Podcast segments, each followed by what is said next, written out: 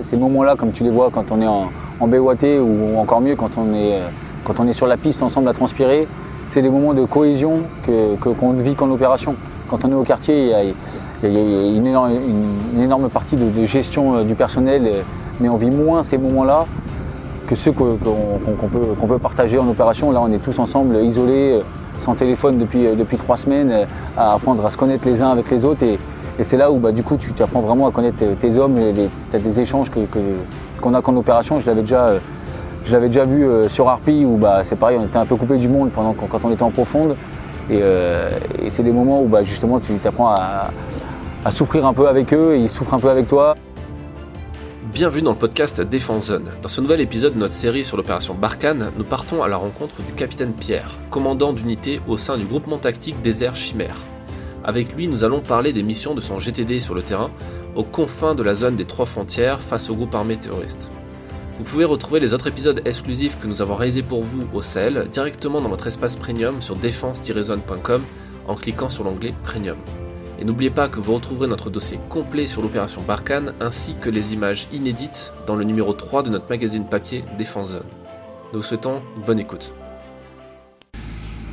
Nous sommes actuellement dans la, au Sahel, quelque part dans la zone des trois frontières entre le Burkina et le Mali. Burkina Faso et le Mali, en présence du capitaine qui euh, gère une partie de la mission, d'une mission de Barkhane ici depuis quelques, quelques semaines. Euh, on va se tutoyer parce qu'on a fait quelques jours ensemble de, de, mission. Ce sera plus simple. Est-ce que tu peux te présenter, nous dire qui tu es, ce que tu fais? Alors, euh, je suis le capitaine Pierre, je commande euh, sous GTIA euh, marron sur cette, sur cette mission. Concernant mon parcours, donc moi je me suis engagé en 2005 en qualité de sous-officier. Après mes cinq premières années de sous-officier au premier RCP, j'ai présenté le concours de l'école militaire interarmes. À l'issue de ma scolarité, j'ai choisi de servir dans, dans l'arme de l'infanterie et j'ai rejoint euh, en 2013 le 8e régiment de parachutiste d'infanterie de marine où je sers euh, depuis 2013. Après une première année en tant que chef de section, j'ai eu la chance de rejoindre la section GCP où j'ai pu servir pendant trois ans. Et avant de prendre le commandement de, la compagnie euh, à laquelle je, suis à la tête depuis maintenant 2017, j'ai fait deux ans de séjour au deuxième RPIMA en, tant qu'officier traitant en BOI. Et maintenant, je, commande ma compagnie depuis l'été 2019 et euh, mon temps de commandement de, s'arrêtera euh, à la fin de cette mission cet été. D'accord. Donc là, ta mission sur, euh, sur le théâtre, c'est d'être CDU, commandant d'unité Tout à fait, voilà. Donc je commande mes, mes, trois sections plus tous les renforts qui me sont, qui me sont alloués. Donc j'ai un élément génie en renfort, un élément à artillerie avec des observateurs avancés, un JTAC, des forces partenaires, des patrouilles des forces partenaires. Euh, ponctuellement, j'ai des patrouilles euh, ADAX qui me sont également détachées et bien évidemment des éléments SAN qui sont, euh, sont sous mon commandement pour la durée de cette, cette, opération. Là, on est en pause, on vient d'arriver sur ce qu'on appelle une BOAT. Est-ce que tu peux nous expliquer ce que c'est? Alors, la BOAT pour base opérationnelle avancée temporaire, qui consiste en fait à installer un, site de, une sorte de campement euh, sommaire sur, le terrain en sécurité, donc comme tu as pu le voir avec une, bulle de, de, véhicule qui permet de préserver euh, de la sécurité de l'ensemble des personnels et euh, en fait ce qui permet surtout de faire les petites phases de remake de l'ensemble du détachement tout en restant euh, avec une surveillance permanente et qui permet de faire l'entretien à la fois du, matériel et du personnel pour durer sur la mission parce que comme tu l'as vu depuis le début on, on enchaîne les, les, activités et ce qui nous permet de faire des petites phases de remake euh, entre guillemets bien sûr parce qu'il faut, rester vigilant vu qu'on reste sur le terrain. C'est pour ça d'ailleurs qu'on entend un peu de bruit derrière nous, c'est parce que les, les, militaires sont en train de nettoyer leurs armements parce que le, le sable s'infiltre partout, donc il y a tout un système pour pouvoir enlever tout ça. Tout à fait, ils soufflent l'armement, ils nettoient les filtres des véhicules, font l'entretien de leurs véhicules parce que sans les véhicules on irait euh, moins loin et, moins vite. Et ensuite bah, l'environnement global de, la section, l'environnement individuel, et puis une fois que tout ça c'est fait, les, euh, marchands parachutistes et, et, les renforts pensent à faire l'entretien d'eux-mêmes, on va dire. Donc euh, une petite douche rapide, un entretien de, de chacun et permet de, de, se sentir mieux et de re reprendre le lendemain avec un peu plus d'énergie. Ça fait quelques jours que je, que, que je suis l'unité et effectivement le rythme est plus que soutenu, c'est très compliqué, il fait très chaud.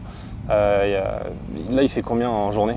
Ah, On a atteint des pics de chaleur euh, alors en plus de 50 degrés et à l'intérieur des véhicules, c'est pour certains, euh, c'est la température qu'il y a toute la journée dans le véhicule. Donc effectivement, il, il, fait très très chaud. On, Maintenant, l'ensemble du détachement commence à être bien acclimaté. Ça a été un peu plus difficile sur les, premières journées parce qu'on est arrivé de métropole forcément avec des températures qui sont bien loin d'être celles auxquelles on est confronté ici. Mais il est évident que le, terrain est, assez hostile de par sa chaleur, l'aridité, la difficulté du terrain. Donc les, premières, les premières journées ont été difficiles. Aujourd'hui, c'est les, gens se sont plus euh, acclimatés.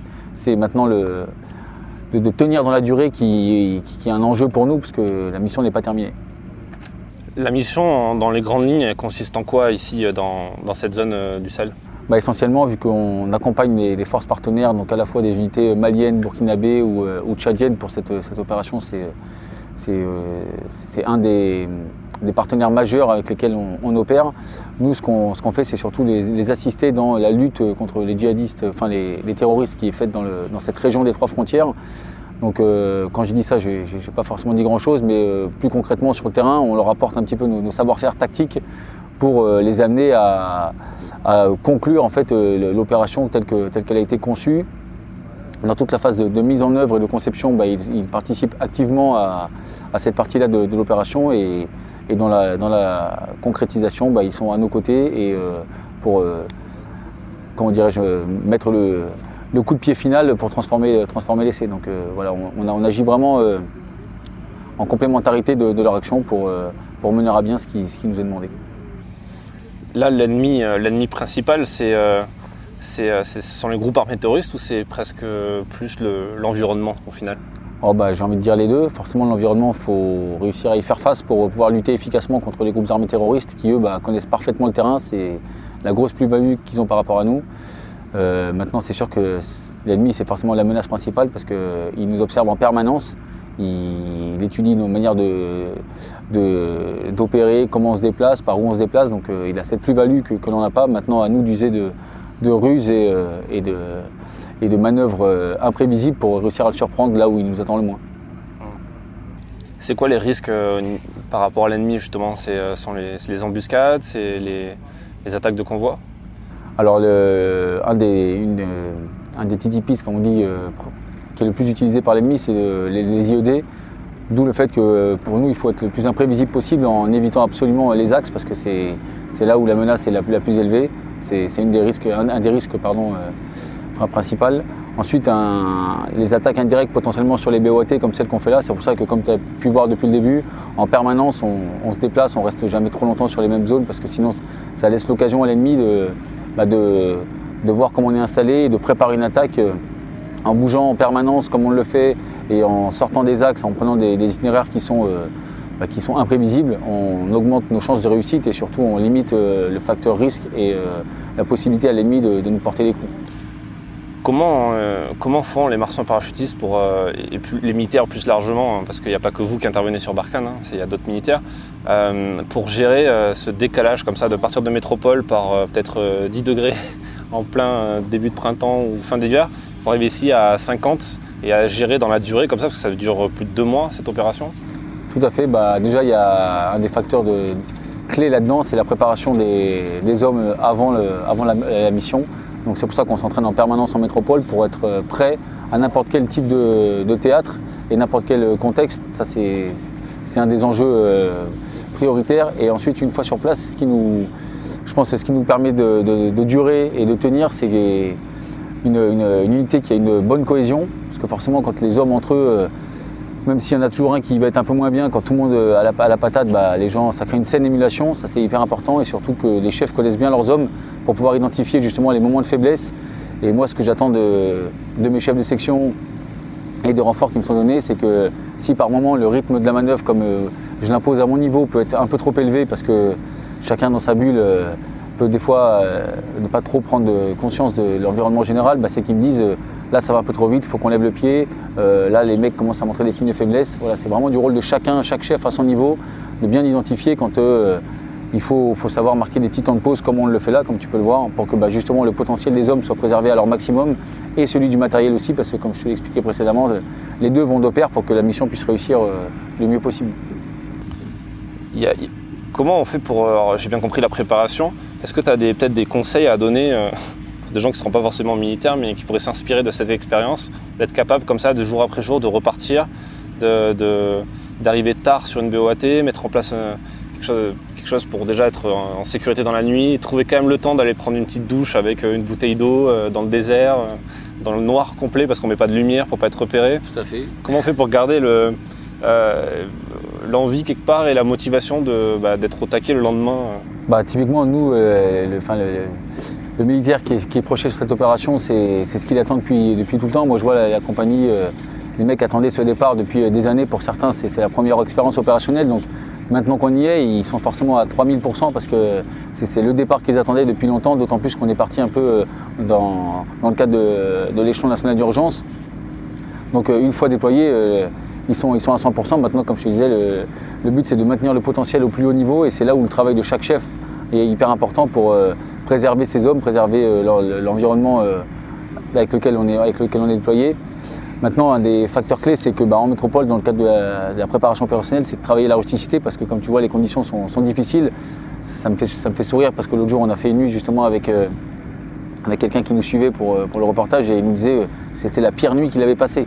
nous, ça nous a fait sourire parce qu'on s'est dit, bah, si celle-là, c'est ta pire nuit, t'as pas dit en passé d'être très difficile parce que pour nous, justement, elle était, elle était pas si compliquée que ça. Euh, on a de la chance qu'il fasse quand même chaud. Alors c'est difficile la journée, mais finalement la nuit, euh, il fait bon et euh, on n'est pas dans des climats où il peut faire moins 15 la nuit, où tout de suite c'est beaucoup plus éprouvant. Donc travailler la rusticité par l'entraînement en métropole, moi je sais que la chance qu'on a avec la compagnie, c'est d'avoir participé à l'opération Harpy en, 2020.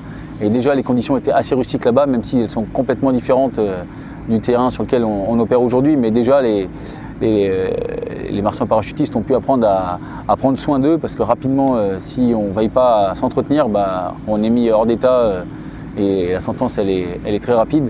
Donc déjà tout ça c'est quelque chose qui s'entretient d'une avec la préparation opérationnelle et ensuite avec l'expérience personnelle et collective où bah, on sait qu'on est capable d'affronter des, conditions qui sont particulièrement éprouvantes parce qu'on y a déjà été confronté et qu'on s'y est préparé. Donc en fait tout ça c'est le processus un processus de longue durée qui, consiste bah, à, développer un peu ses capacités pour, pour être prêt le jour J. Et, aujourd'hui, on y est. Donc euh, pour l'instant, tout le monde est, toujours au taquet pourvu que ça dure, parce que la mission n'est pas terminée. C'est même quelque chose qui arrive depuis, qui, s'apprend depuis le départ pour ces militaires. Une partie de, ta compagnie, je la suis depuis maintenant plus de deux ans et demi pour, euh, pour faire des photos sur eux depuis leur classe. Et depuis leur classe, euh, depuis Kélus, depuis le COS à Castres, ils ont l'habitude de dormir dehors, de, de, peu manger, peu boire, être capable de faire une forte intensité, enfin garder une forte intensité de physique, sportive, etc. Et euh, au final, c'est ça le, plus important, du coup, d'arriver à tenir et de. Et tout à fait. Alors forcément, on ne peut pas être tout le temps à, 100%. Il faut accepter des phases de, remise en condition où on baisse en intensité parce que le, corps, certes, c'est une machine, mais il faut, en prendre soin. Il faut savoir s'écouter aussi. Et euh, euh, ce travail qui est fait en amont, il est fait sur la durée, comme je te l'expliquais. C'est dès, l'incorporation des jeunes, quand ils arrivent euh, en formation, on leur apprend bah, voilà, à vivre sur le terrain dans des conditions plus difficiles que celles qu'ils ont connues, sachant qu'ils partent de zéro. Puis petit à petit, on, augmente la difficulté pour qu'on arrive à leur faire, euh, accepter des conditions telles que, celles qu'on vit actuellement, sans que ce soit trop dur pour eux, parce que bah, ça, a été une étape progressive tout au long de leur de leur formation. Et comme tu le disais, tu les as suivis depuis leur, incorporation et tu as pu voir à quel point ils ont évolué. Et aujourd'hui, euh, jamais on aurait pu, euh, on aurait pu imaginer qu'ils affronteraient aussi bien le, théâtre comme il est aujourd'hui quand euh, il y a trois ans, ils, passaient la, porte du régiment et qu'ils découvraient ce que c'était faire un bivouac et que tout était compliqué pour eux, que leur sac n'était pas organisé. Bah, voilà, ça montre que bah, cette façon de procéder, elle est, efficace parce qu'aujourd'hui, les mecs, ils vivent, très bien sur le terrain et, ils ont la banane, on les voit toujours avec le sourire. Ça, en tant que chef, c'est hyper agréable de voir que sa troupe, malgré les difficultés, l'enchaînement des activités, bah, dès qu'on arrive en BOAT, tout le monde a la banane et les mecs ont le sourire, ils ont la bonne humeur. Et voilà, c'est quand même réconfortant. Et on se dit que bon, on a, la chance de commander des, mecs qui sont, qui sont d'une qualité exceptionnelle et ça, c'est une sacrée fierté. C'est vrai que c'est impressionnant, hein. c'est impressionnant de voir ça. Tu, parlais de l'opération Harpy, donc en Guyane, euh, la lutte contre l'orpaillage illégal. Et euh, au final, est-ce que cette expérience, cette opération, cette mission, elle est si différente que celle-ci euh, sur Barkhane eh ben justement, avec euh, le, petit recul euh, que, j'en ai, je pense que c'est à peu près les mêmes modes de fonctionnement, sauf que bah, le terrain de jeu est complètement différent. ici, c'est complètement sec et, aride. Et en saison chaude, comme, comme maintenant, on sait que les gars sont hyper mobiles et bougent partout. A l'inverse, sur Harpy, Quand les criques sont asséchées, bah, les garimperos s'enterrent et sont moins visibles. En revanche, quand le niveau des eaux est plus élevé, bah, ça bouge beaucoup. en permanence, sur Harpy, on est sonné dès qu'on sort des BOA avec, les pirogues. Ici, dès qu'on bouge une BOAT vers une autre avec nos véhicules, c'est la même chose. Les réseaux de sonnettes, ils sont hyper efficaces et, le maillage du terrain est, vraiment impressionnant. Donc, aussi bien sur Harpy que, sur Barkhane, il faut savoir user de ruse pour tromper l'adversaire et euh, avoir des modes d'action qui sont, euh, qui euh, qui sont surtout très variés. Parce que de mon expérience sur Harpy, quand on, opère d'une certaine manière, l'adversaire est très résilient et s'adapte plus vite que, nous. Donc il faut savoir user de, bah, de ruse. Ça tombe bien, la, devise de la compagnie c'est ruse et coin. Donc ces deux terrains de jeu qu'on enchaîne entre l'année dernière et, cette année bah, nous permettent de, mettre en application plus que jamais notre devise. Et ça a plutôt bien fonctionné sur Harpy pourvu que ça fonctionne aussi bien sur, sur Barkhane. Pour l'instant, euh, ça se passe plutôt pas mal. On, espère continuer à, opérer avec la même efficacité. Ouais, au final, les, groupes armés se, se, terrent, se cachent, se mêlent à la population, ce qui est compliqué, euh, ce qui est compliqué à traquer aussi avec des, blindés, enfin, des, convois comme celui dans lequel on est aujourd'hui, qui, est composé de plusieurs, euh, plusieurs véhicules. c'est pas super discret, c'est sûr que c'est pas forcément évident. J'aimerais bien revenir sur quelque chose que, tu as dit tout à l'heure, l'échelon d'urgence nationale. Vous êtes parti dans le cadre de euh, ce qu'on appelle l'alerte Guépard. C'est ça. Euh, ce qui veut dire qu'en gros, pendant, euh, dans un délai de 48 heures, vous étiez censé partir de Castres direction le Sahel, c'est ça? Alors en fait, nous, ce qu'on nous demande, c'est ce qu'on se fixe, c'est qu'en 12 heures, on est capable de sortir du quartier régimentaire avec tous nos matériels pour répondre à une sollicitation pour n'importe quel type de théâtre. Donc cette phase, cette prise d'alerte, elle est surtout euh, très, importante dans tout ce qui est euh, préparation administrative et logistique, parce que c'est ce qui demande le plus de temps, d'avoir le suivi de tout le monde pour être prêt justement au claquement de doigts à projeter bah, le volume de 135 euh, personnes sur très court préavis pour aller n'importe où. Donc toute la phase de préparation justement administrative, c'est ce qui se prépare bien en amont logistique également parce qu'on part avec plusieurs matériels. Nous, on a la spécificité d'être troupe aéroportée, donc il faut aussi bien étudier la version euh, largable, enfin aérolargable que euh, version aérotransport euh, motorisée comme on l'est là. Donc ça demande à, être, à, anticiper justement ces, deux versions-là. Et ensuite, comme on ne sait jamais vraiment où est-ce qu'on peut être, pour quel théâtre on peut être sollicité, il eh ben, faut suivre l'actualité pour pour pas être euh, pris au dépourvu et être projeté en, ayant une, idée quand même euh, assez dégrossie du contexte général dans lequel on peut être amené à opérer. Là, sans rentrer dans les détails, à peu près sur, euh, sur la compagnie, il y a combien de, combien de PAX, combien de personnel? Donc nous, on est 114 à avoir été déployés. Moi, j'ai une compagnie qui est à 174 personnes. Donc là, on est un volume qui ne représente pas toute la compagnie, mais quand je prends tous les renforts qui me sont, qui me sont détachés, on est environ 150 personnes sur, sur le terrain qui sont sous mon commandement. D'accord, en incluant les personnels euh, du génie, ce genre de choses Tout à fait. Voilà, avec tous les personnels que je t'ai cités précédemment, que, j'ai en renfort, euh, on est voilà, autour de 130, 150 personnes en fonction des, renforts euh, qu'on me rajoute ponctuellement pour certains types d'émissions. Ces 150 personnes, il faut les nourrir, il faut leur donner de l'eau, il faut beaucoup boire en plus. Ah on boit quoi 10 bouteilles d'eau par jour? Ouais, on est, on est autour des 9, 9, 10 litres d'eau par jour au minimum. Voilà, donc euh, c'est sûr que c'est une logistique qui est, qui est colossale, qui, euh, demande une préparation en amont euh, qui est très exigeante. Donc bah, c'est ce qu'on fait. Hein. Tous les trois jours, en fait, on se fait, on se fait ravitailler par, par le, le, TC, le TC2 et on, vit, on garde en autonomie sur nous. On a à chaque fois trois, trois JV en permanence avec nous, plus une journée de vivre supplémentaire de sécurité si jamais on devait faire un, un canon conforme où on ne pourrait pas être ravitaillé. Donc euh, c'est certain que ça demande euh, un soutien logistique qui, est très important et qui, demande euh, rien qu'à lui en fait une, c'est une mission, une mission dans la mission. Mmh. c'est clair. Tu, disais, tu parlais de ton expérience, de ton passage chez les, chez les GCP, donc les commandos parachutistes. qu'est-ce que tu qu'est-ce que tu retiens de cette expérience et qu'est-ce que tu appliques ici sur cette mission par exemple? Alors j'en garde euh, un excellent souvenir, c'est une expérience qui a été très riche pour moi et, je pense que c'est une, plus-value euh, tactiquement d'avoir fait ce passage, d'autant que j'ai eu l'occasion de participer à, deux opérations dans le cadre de Barkhane.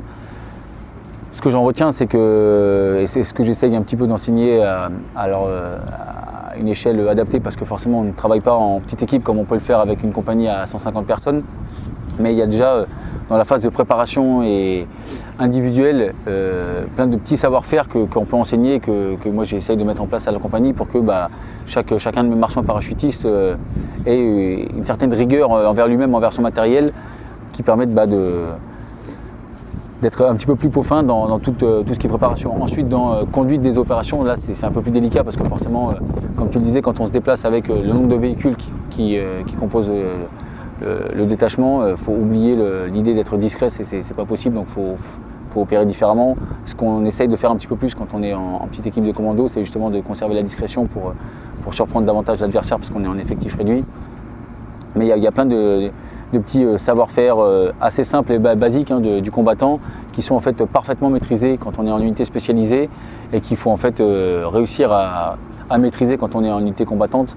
Et c'est ces petits trucs-là que, bah, moi j'essaie de mettre en œuvre et, forcément les, mecs sont assez preneurs parce que voilà, c'est toujours le, côté un peu commando et des petites, des petites astuces de préparation matérielle, de conception de la manœuvre, de, façon, de, façon de faire qui, qui sont faciles à mettre en œuvre, qui sont à la portée de tous et qu'on peut, peut développer en compagnie. Maintenant, comme je te disais, dans, un cadre plus large, les opérations, euh, elles sont forcément différentes parce qu'on n'est pas amené à faire le même type de, travail pour les mêmes types de, missions. Ton, ton, boulot, hein, en quelque sorte, c'est aussi de faire du management, du commandement, mais aussi du management. On en parlait avec euh, ton chef de corps, avec le colonel Prodome euh, dans un précédent épisode du podcast. lui, il disait voilà, le commandement n'est pas le management, c'est deux choses, ça, ça, se ressemble un peu, mais c'est pas complètement pareil. Euh, comment on fait pour gérer, pour manager, pour commander autant de personnel sur un théâtre comme ça qui est très dangereux parce qu'on est quand même dans une zone euh, un peu compliquée où il y a un vrai risque? euh, Comment on garde son calme Comment on gère si éventuellement il y a peut-être pas des conflits entre les personnels parce que ça n'arrive pas, mais en tout cas des gens qui peuvent râler un petit peu ou remettre en cause peut-être certains ordres. Bah déjà, je pense que la, première des choses, c'est qu'il faut que les hommes ont confiance en leur chef. Forcément, euh, tous ceux qui sont euh, sous, mes ordres, si déjà ils n'ont pas confiance en moi, ça va être forcément plus compliqué. Euh, bon, l'avantage, c'est que ceux avec qui je suis venu de, Castres, ils me connaissent maintenant depuis deux ans et la relation que j'ai avec mes subordonnés est, très bonne et je sais qu'il n'y a pas de souci. Pour les renforts, bah, c'est le principe de l'armée, c'est qu'il y a un chef qui commande, il faut savoir le suivre. Sinon, si, déjà entre mes décisions et les chefs de section ou, ou les chefs de détachement, il n'y a, pas ce lien de confiance, forcément c'est plus difficile que tout le monde avance dans le même sens. Maintenant, tu, évoquais le fait que certains râlent. Alors, euh, moi, j'ai souvent dit à mes hommes que tant qu'ils râlent, c'est que le moral est bon. Parce que le Gaulois euh, de Braz, il, il râle tout le temps. Quand, quand c'est l'été, il fait chaud. Quand c'est l'hiver, il fait froid. Entre les deux, il fait pas assez chaud ni pas assez froid. Donc, euh, je leur dis toujours, tant que je vous entends râler, bah, c'est qu'en fait tout va bien. C'est quand vous direz plus rien que je commencerai à m'inquiéter. Donc, que les gens râlent, ça veut dire que c'est quelque chose qui ne qui m'interpelle pas plus que ça. En revanche, il est certain que bon, faut, faut quand même être vigilant à ce qu'il n'y ait pas de, de, problème au sein de la compagnie. Maintenant, c'est ce que moi j'attends de mes subordonnés, c'est justement qu'ils soient, bah, le relais de, commandement et qu'ils n'hésitent pas à me faire remonter quand euh, il y a des problèmes euh, éventuels. Maintenant, euh, en tant que chef, il faut savoir écouter ses subordonnés, mais surtout, il faut savoir prendre les bonnes décisions et, en fait se, fixer un objectif qui soit compréhensible de tous pour que quand on, on dit bah, on va faire ça comme ça, tout le monde comprenne pourquoi on fait cette mission comment on l'a fait et que ce soit plus facile pour eux bah, de, vous suivre. Si en fait on prend des décisions sans les expliquer, sans faire de la démagogie bien sûr, parce qu'il ne faut pas tomber là-dedans, c'est pas du tout la, bonne solution, mais il faut, expliquer à ces hommes euh, pourquoi on fait cette mission, comment on l'a fait, sans justifier forcément ses choix, mais que chacun comprenne. Et forcément, c'est plus facile euh, d'aller ensemble vers le même objectif quand la mission elle est comprise de tous, que si le chef il reste dans, sa tour d'ivoire à prendre ses décisions euh, sans les expliquer et puis à commander parce que c'est lui le chef forcément derrière c'est plus compliqué et on, va un petit peu moins loin ou alors ça grince un peu plus des dents. Donc pour l'instant, je j'ai pas rencontré de, difficultés à ce niveau-là, pourvu que ça dure. Mais, euh, mais il est certain qu'il voilà, faut, savoir être à l'écoute, mais tout en restant à sa place de chef. Et, quand il faut trancher, il faut trancher. Ensuite, tu parlais du calme.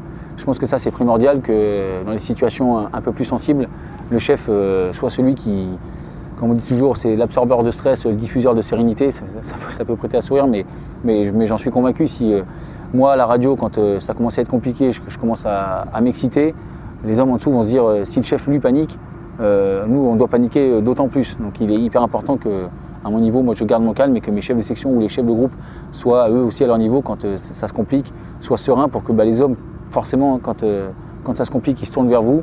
S'ils voient que vous restez vous restez solide, bah, ils se disent ok le chef il est solide, c'est que, que ça se passe bien, il sait ce qu'il fait. Si moi je commence ou mes subordonnés commence à s'exciter dans tous les sens, bah, c'est là où on perd un peu la main et, ça, peut, ça peut devenir plus compliqué à gérer. Donc il faut, faut, faire l'effort de, de, rester calme et de prendre tous les éléments pour prendre la meilleure décision justement et, reprendre l'ascendant. Merci pour, pour ce partage et pour terminer, je pose toujours cette question à la fin à, tous nos invités. Euh, qu'est-ce que tu donnerais comme conseil à quelqu'un qui aimerait se lancer dans, euh, dans ce, dans ce métier-là? Alors, pas le métier de militaire, mais plus le métier peut-être d'officier, de, qui aimerait devenir capitaine, commandant d'unité. Euh, qu'est-ce qu'il faudrait comme qu'est-ce qu'il faut avoir comme qualité? Quel conseil tu, donnerais? Bah déjà, il faut que ce soit surtout un, choix personnel. Moi, je, me rappelle quand j'étais sergent où tous les matins, la compagnie était rassemblée et qu'on regardait tous le capitaine parler je me disais vraiment, c'est quelque chose qui, me donnait envie quand, j'étais jeune sergent et c'est l'objectif que, je m'étais fixé, c'est un jour être celui euh, vers qui tous les regards se tourneraient quand, euh, il s'adresserait euh, à ces hommes. Donc il faut, faire des choix qui sont les siens, ça je pense que c'est un des premiers points clés, il ne faut, pas essayer de suivre les modèles ou, de, faire des choix qui feraient plaisir aux autres. Il faut être conscient de, son potentiel et surtout pas se sous-estimer parce qu'en fait celui qui veut peut, j'en suis persuadé, et il faut se donner les moyens de ses ambitions. Avec ça, euh, normalement, euh, tout le monde peut arriver euh, là, où, là où il souhaite aller, mais il faut surtout bah, jamais baisser les bras et puis, et puis vivre à fond ces expériences parce que moi aujourd'hui je, vis vraiment à 2000% mon, temps de commandement et pour rien au monde j'aurais changé mon parcours. Vis vraiment des, je vis vraiment des moments qui sont, qui sont exceptionnels et, je profite de chaque instant parce que c'est bientôt malheureusement la fin. Et donc voilà, c'est je n'ai pas, pas, de conseils particuliers à donner, mais il faut, faut, croire en soi et, et, pas hésiter à donner le meilleur de soi-même pour, pour atteindre ses objectifs. Ah, c'est un bon conseil. Hein, un conseil. Dernière question. Sur, euh, tu dis, voilà, tu, vis pleinement euh, ce temps de commandement. J'imagine que partir en OPEX, c'est quelque chose d'important pour toi, comme pour tes hommes aussi. Euh, c'est quoi que tu vas rechercher en OPEX? C'est quoi que, qui te fait le, que tu préfères le plus? Bah Déjà, c'est de vivre euh, en permanence avec la compagnie parce que ces moments-là, comme tu les vois quand on est en, en BOAT ou encore mieux quand on, est, euh, quand on est sur la piste ensemble à transpirer, c'est des moments de cohésion qu'on ne vit qu'en opération. Quand on est au quartier, il y a, une, énorme, partie de, gestion euh, du personnel, mais on vit moins ces moments-là que ceux qu'on peut, peut, partager en opération. Là, on est tous ensemble, isolés, sans téléphone depuis, euh, depuis trois semaines, euh, à apprendre à se connaître les uns avec les autres. Et, c'est là où bah, du coup tu apprends vraiment à connaître tes hommes, tu des échanges qu'on que, a qu'en opération. Je l'avais déjà, euh, déjà vu sur Harpy où bah, c'est pareil, on était un peu coupé du monde pendant, quand on était en profonde. Et, c'est des moments où bah, justement tu apprends à, souffrir un peu avec eux, ils souffrent un peu avec toi, à vivre des moments de, joie où juste quand on se retrouve le soir, quand certains rentrent, rentrent d'une patrouille, d'une OP qui a été voilà, qui a été plus intéressante que d'autres, on va dire. Euh, tout le monde est très content de se retrouver et c'est les moments où justement la cohésion d'unité se forme et, euh, où les hommes sont soudés comme jamais et tu te dis, euh, bah, en fait, je, me rends compte que les hommes ils sont prêts à aller partout avec moi et je les emmènerai n'importe où avec moi parce que parce qu'en fait ils, sont fidèles et que l'unité elle est hyper soudée. Et aujourd'hui c'est ce que moi je recherchais, c'était voilà, d'avoir une unité qui, qui est efficace, qui est capable d'aller n'importe où je pense que c'est ce, que, ce que je retrouve en tout cas aujourd'hui. Les mecs, euh, j'irai n'importe où avec eux, clairement, ils ont toute ma confiance et une confiance aveugle. Comme, euh, comme je disais il n'y a pas très longtemps, c'est que quand j'avance euh, quand j'avance devant eux, en fait, j'ai même pas besoin de me retourner. Je, suis certain qu'ils sont, sont pas derrière moi, mais ils sont à mes côtés. Quoi. Et ça, c'est vraiment. pour moi, CDU, c'est exceptionnel. C'est vraiment des, moments qui sont, qui sont uniques et, que j'apprécie énormément. Et que, comme je te dis, je, je vis ça à fond jusqu'au bout parce que c'est malheureusement bientôt la fin. Ben, je te souhaite une bonne euh, fin de mission. Enfin, on est encore un peu qu'au début, mais je te souhaite une bonne continuation et merci pour ton accueil dans, cette unité. Eh ben de rien, c'était un plaisir de t'avoir avec nous. Euh, c'est une expérience nouvelle pour moi aussi. Hein. je n'avais pas encore euh, vécu ça et c'est sûr que ça, ça m'apportera, comme, comme toute chose que je vis, je garde le positif et ce sera quelque chose qui, m'aurait été fortement utile pour, pour après. Donc merci à toi également. Merci beaucoup. Merci d'avoir écouté cet entretien jusqu'au bout. Vous pouvez retrouver les autres épisodes exclusifs que nous avons réalisés pour vous au Sahel directement dans votre espace premium sur défense-zone.com en cliquant sur l'onglet Premium. à bientôt pour un nouvel épisode du podcast.